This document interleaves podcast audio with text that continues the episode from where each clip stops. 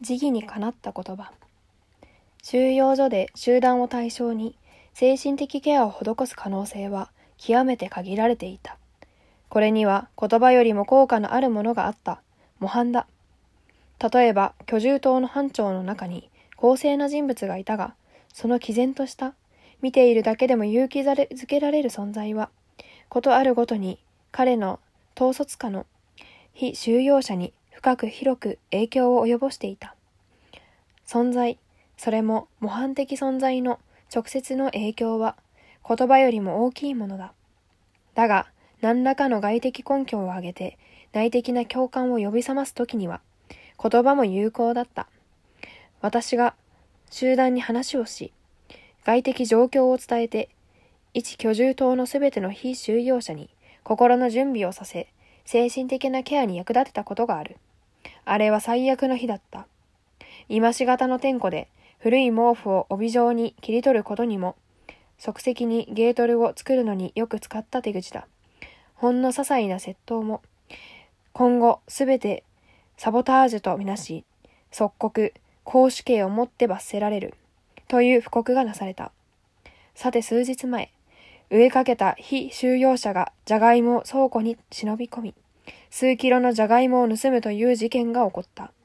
侵入は露見し、非収容者たちは侵入者が誰か知っていた。収容所当局はこのことをどこからか聞き及び、違反者の引き渡しを要求してきた。これを拒めば、収容所の全員に一日の断食を課すという。もちろん、2500名の仲間は、一人を公主台に委ねるよりは、暖色の方がましだと判断した。この暖色の日の夕方、私たちはむき出しの土の床の居住棟にゴロゴロしていた。気分は最悪だった。ほとんど口を聞く者もいない。何か聞こえるとすれば、トゲトゲしい言葉だった。そこへ停電が追い打ちをかけた。悪い雰囲気はここに極まった。居住棟の班長は賢明な男だったが、全員が耳をそば立てるような短い話をした。ここ数日に病死したり自殺したりした仲間のことを語ったのだ。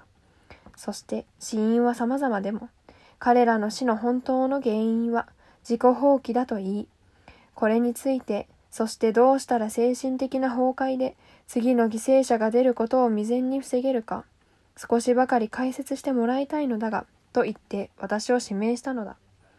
私は心理学の視点から解説をしたり、居住棟の仲間に精神医として話をして、いわば医者としての立場から魂を共同するなど、とんでもないという気分だった。寒さに凍え、空腹でぐったりとし、またイライラしていた。だが、私は力を振り絞って立ち上がり、このままたとない機会を利用した。なぜなら今話をすることはかつてないほど必要だったからだ。